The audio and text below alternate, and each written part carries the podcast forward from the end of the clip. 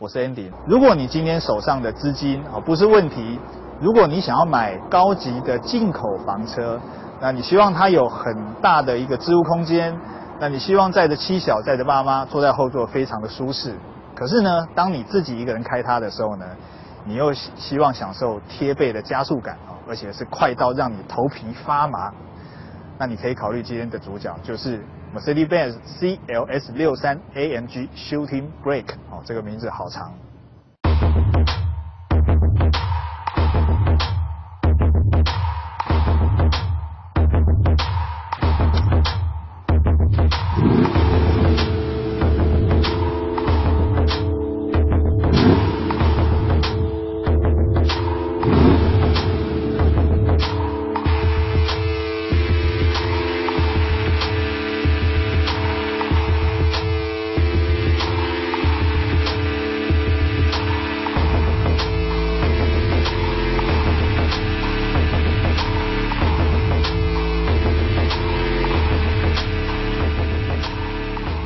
好，我们先来看一下这个 CLS 呢，它的售价。在台湾贩售的 CLS 呢，总共两个等级，一个是入门款的 CLS 三五零 Shooting Break，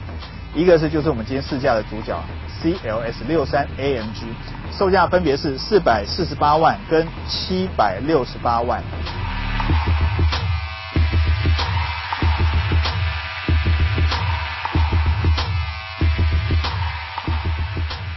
好，我们先来看一下入门跟顶级款的 CLS 呢，在外观上有哪些差异哦？第一个，车头的部分，水箱护罩的造型是一样的，两部都是采用这个单架式的设计。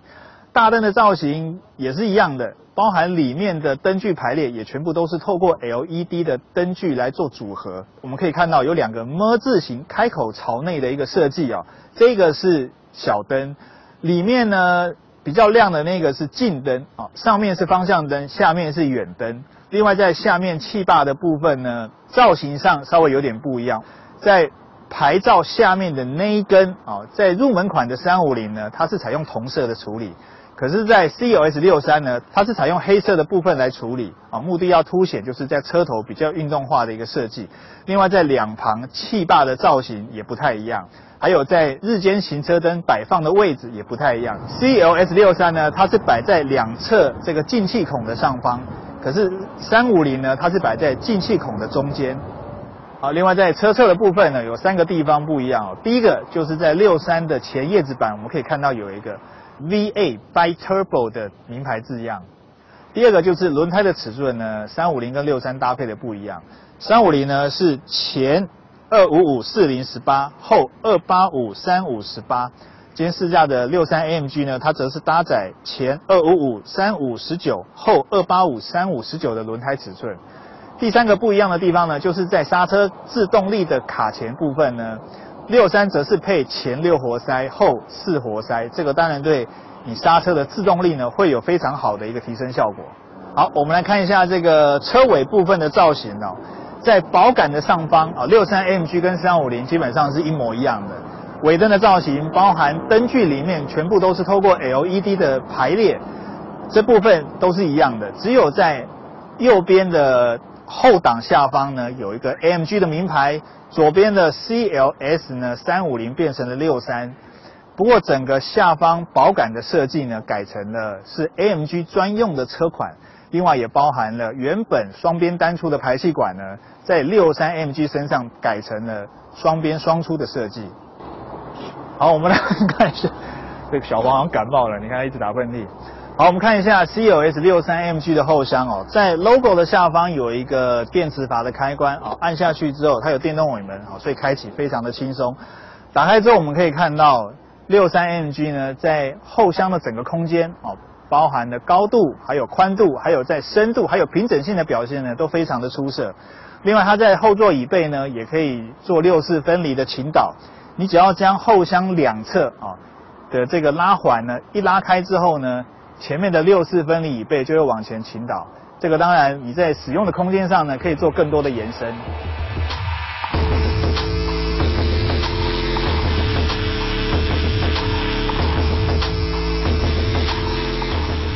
好，我们来看一下 CLS 六三呢，它搭载的这一颗让你头皮发麻的引擎呢，它是搭载一颗缸内直喷加上双涡轮增压的 V 型八缸引擎，最大马力呢在五千两百五十转到五千七百五十转的时候呢有五百二十五匹，最大扭力在一千七百转到五千转的时候呢有七百牛顿米。啊。零到一百的加速只要短短的四点四秒，哦，极速则限制在两百五十公里，啊，变速箱呢则是搭载这个 AMG Speedshift MCT 七速的手自排变速箱，那基本上这个变速箱呢跟三五零本体是一样的，哦，只是为了要应付 CLS 六三呢它强大的马力跟扭力的输出，哦，所以在电脑调教还有在细部的结构部分呢有做了很多的强化。好，在主被动安全的部分呢，被动安全啊，统一啊，不管你是买入门的三五零，或者是买今天顶级版的六三 AMG 呢，它统一都是搭载八颗的安全气囊，前面两颗，侧边两颗，还有包含车侧的气帘，还有包含这个骨盆的气囊哦，总共有八颗。那比较特别要提一下的就是呢，在你正前方的这两颗，就是方向盘跟驾驶座手套箱上方这两颗呢，它会针对你。万一发生撞击所产生的力道，电脑会自动判断说，我到底要充气多少，而不是崩一个哦，气囊就是给你充气，直接充到最大颗哦。其实这个有点差异，我讲一下我自己的亲身体验。我曾经有一次呢，开着我的车，在我要上阳明山，那我就看到前方有一台车，可是呢，瞬间它后方的那部车呢，它就要做逆向超车的动作。结果呢，要被超的那部呢，他也不甘示弱，他也全油门。结果在我正前方完全逆向的那部车呢，两部都全油门，我就看到四个灯就往我冲过来。我已经将车停在路边了，可是呢，我看到那个要超车的呢，他还是没有松油门。结果就这样，乖，真的来不及了，就直接撞上我的车头。当气囊爆炸之后呢？我就一阵头晕，我就看了一下后视镜，我发现我的上嘴唇跟下嘴唇被打到有点流血啊，就是嘴角这边已经血都冒出来了哦，所以我觉得这套呢电脑自动侦测啊充气的这个力道系统呢，我觉得应该会蛮实用的。在主动安全的部分呢，三五零跟六三 MG 呢只有两个地方不一样哦，第一个就是在 ESP 跟加速防滑控制系统呢。三五零没有任何的模式可以选择，可是，在六三 MG 呢，它有三种模式。那另外一个主动安全的差异呢，就是在六三呢有前乘客的儿童安全座椅的感知器啊，这个呢你必须要搭配 Mercedes-Benz 所认可的儿童安全座椅，才有办法发挥功效啊。这个在三五零身上也是没有的。其他包含我们知道的，像什么胎压侦测系统啦，宾士最喜欢用的驾驶注意力辅助系统。啊，循迹防滑啦，或者是像车身动态稳定系统，还有包含刹车来电片的过度磨耗警示系统等等，巴拉巴拉巴拉巴拉，总共有二三十种的主动安全配备呢。不管你买三五零或者是六三，啊，全部都是标准配备。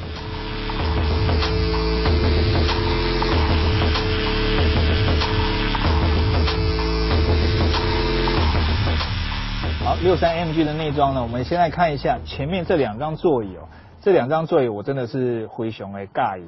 它支援了十六项的电动调整，还有这个按摩椅的功能啊。十项呢是在车门的旁边啊，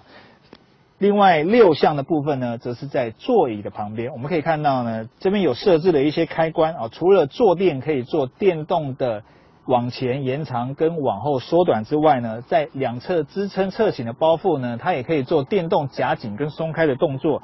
另外，在腰部支撑呢，它也可以随你的身高啊调高或者是调低。另外，它也支援了这个电动的小小的按摩功能啊，这个当然可以对你的背部呢有小小的一个按摩作用。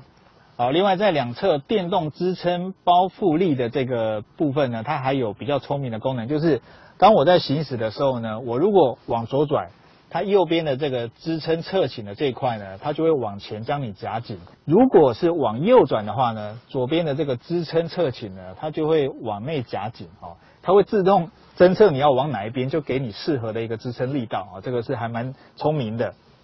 啊，方向盘的部分呢，它是采三幅式的设计啊，不过它并不是真圆，在下方有一些比较平整的设计，看起来比较运动化。后方呢有我非常喜欢的换挡拨片，那右边的控制键呢是控制音量的大小声，还有这个跟你手机透过蓝牙配对之后的一些声控的选单控制。左边呢则是控制前方大概三点多寸的一个彩色资讯幕的旋钮。前方的仪表板呢，它是采三环式的设计啊，中间是时速表，右边是转速表啊，左边则是油量还有水温的温度显示。中间接近三寸的彩色资讯幕啊，包含了导航、还有音讯、还有电话、还有注意力辅助，还有包含行车的一些资讯啊，比如说像是瞬间油耗、平均油耗，还有服务设定等等啊，都是透过。左边的按键来做控制，好，整个中控台 T 字造型我们可以看到呢，如果是标配的六三 MG，它则是搭载黑色的钢琴烤漆饰板。那我们今天试驾呢，六三 MG 呢，它因为有选配了这个卡泵的整个饰板套件，哈，所以对整个内装的运动化的表现来讲呢，也会有大幅的提升。那不过呢，这个卡泵饰板呢，要价二十二万。很特别的就是呢，在前方冷气出风口的中间呢，有一个名表的品牌哈，镶在风口的中间就是 IWC。那在中控台的上方呢，有搭配一个大概六点多寸的彩色资讯幕。在这个荧幕里面呢，它有内建的很多功能啊。第一个就是导航，第二个就是音讯。那在音讯里面呢，你可以听你的 CD 啊，你也可以听你 USB 或者是记忆卡里面的音乐。另外，它也包含了透过蓝牙。啊，再透过你的智慧型手机的三 G 讯号呢来上网。那在这个上网功能呢，它有内建的 Mercedes-Benz 的 APP 啊，也有内建的它 Mercedes-Benz 的行动网页哦。这个部分你们如果有空去展示中心呢，可以去玩一下。下方呢，则是音响主机，还有双区的恒温空调。那比较特别的，我们要介绍就是呢，如果是三五零 CLS 呢，它的排档模式是在方向盘的右后方。那今天试驾的六三 AMG 呢，它则是在比较传统的，就是中控台的下方，我比较熟悉的位置。在排挡杆呢的左方有很多模式啊。第一个旋钮呢就是行车模式，这五种行车模式呢包含引擎转速、换挡的高低，包含变速箱每档换挡的快慢啊，也包含了避震器。的软硬设定呢，都会依照这五种不同的行车模式呢来做最适当的一个设定。第一个就是 C，就是 Eco，就是最经济节能的模式。第二个就是 Sport，第三个就是 Sport Plus 啊。那如果说你希望透过方向盘后方的换挡拨片来自自己换挡的话呢，你就可以选择到 M。那在下方有一个 RS，这个 RS 就是 Race Star 啊，就是有点像我们讲的 Launch Control 啊。在下方我们可以看到，就是循迹防滑的部分呢，它有三种模式可以选择，一个就是 On，就是开启；另外一个就是 Sport 跟 Off。Sport 呢就是循迹防滑，它会介入的晚一点点。那如果是 Off 的话呢，它并不会完全不介入啊，意思就是它还是会介入，只是介入的更晚。好，防滑的下方呢，则是你可以设定啊避震器的软硬度。在下方呢有个 AMG 的按钮啊，这 AMG 按钮按下去呢。就是 AMG 认为最适当、最适合 Sport 的一个 AMG 模式。可是据原厂表示呢，这个模式呢，跟我刚刚讲的那五种里面的其中一个就是 S Plus 是一模一样的。好，我们来看一下六三 AMG 的后座空间哦。当我前座调整到我要的一个驾驶的姿势哦，它从画面上可以看到我们的膝部空间呢还有两个拳头。那头部空间呢也是让我非常压抑的地方啊，因为 Shooting Brake 呢。它因为要创造一个比较流线的造型，所以在 B 柱之后，它整个角度呢有稍微往下拉。可是呢，当你实际坐进来呢，其实它对头部空间的影响并没有太大哦。好，另外在座椅乘坐的表现呢，我觉得也非常的好，包含在软硬度的设定啊，你看座椅还有背部的软硬度设定都非常的刚好啊。软软绵绵的，而且在座椅长度的部分，还有在腿部支撑的力道啊，背部支撑的力道部分呢，表现也都非常的好。呃，另外它在后座呢，还有单区的恒温空调，那置杯架呢，则是非常巧妙的收藏在这个中央扶手的里面。那后座呢，也有标配的 ISOFIX 的儿童安全固定扣。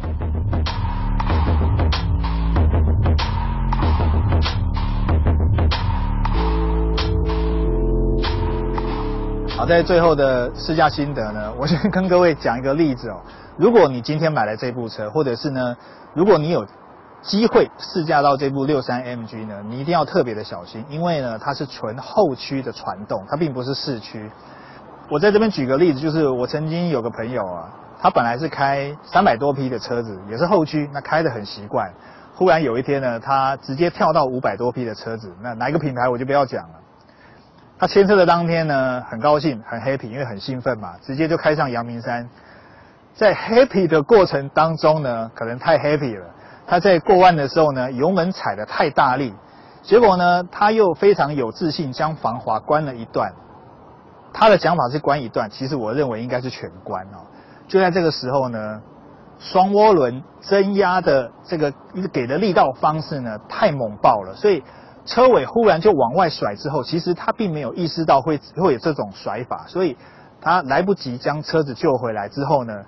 他刚买的爱车大概八九百万，直接好像开不到一个小时就直接掉到。阳明山的这个山谷下面，整部车就全毁了。所以我的意思就是说，如果你今天有有机会试驾到马力这么大，而且又纯后驱的车种呢，你在踩油门踩踏的力道方式呢，你一定要特别的平顺，而且特别的有把握哦，不然这么大的马力跟扭力输出呢，开起来的确虽然让你头皮发麻，非常的痛快，可是呢，相对也非常的危险。好，当你拿着六三 MG 的钥匙呢？打开车门，坐进车内，发动的那一刹那呢，你可能会稍微吓一跳，因为你会觉得好像有一只狮子在你的背后在吼了一声，轰！这个气势哦，真的是非常的这个雄壮威武啊！我对它印象最深刻的地方呢，就是呢，它的变速箱虽然它是七速的手自排变速箱，可是它在动力传输的这个直接性跟效率上表现非常好。基本上呢，我觉得已经算非常接近纯手排的这个动力传输的效率了。你踩一，它给你一；你踩三，它给你三。当你全油门的时候呢，你可能就会头皮发麻。这个力道给你的方式呢，真的是非常的过瘾啊！不管是一档、二档，甚至到三档、四档呢，它给你的力道是绵绵不绝，而且它你可以感受到它的力道呢，似乎是用不完的。这个时候呢。请注意，请不要嗨过头哈。虽然你的头皮发麻，可是你还是要稍微注意路况，不然会比较容易发生危险。好，在底盘部分呢，第一个我要讲的就是它是纯后驱的车款。纯后驱我们知道呢，开起来就是会转向过度，可是这一部分呢，老实说，我今天开的时候我不太敢试啊，因为它的马力跟扭力的。出力实在是太猛爆了，我不太敢将这个循迹防滑关掉，去享受屁股这种好像出去一下又回来，出去一下回来这种感觉，因为我怕咻一个哦太大力了，就将屁股甩出去之后，这部六三就被我毁了。所以老实说，这部分的体验呢，我比较没有那么深刻。那第二个我要讲的就是呢，因为它是长轴距的车款，所以它在小弯里面的这个灵活度跟车头转向的这个精准度呢，当然没有小车的表现来得好。可是呢，我刚刚从台北开到海边啊，不管你是在高速公路的切换车道的稳定性，或者是在高速过弯时候它的一个循迹性，跟透过方向盘跟透过椅背回馈给你的一个安全感的这个表现呢，都非常的好。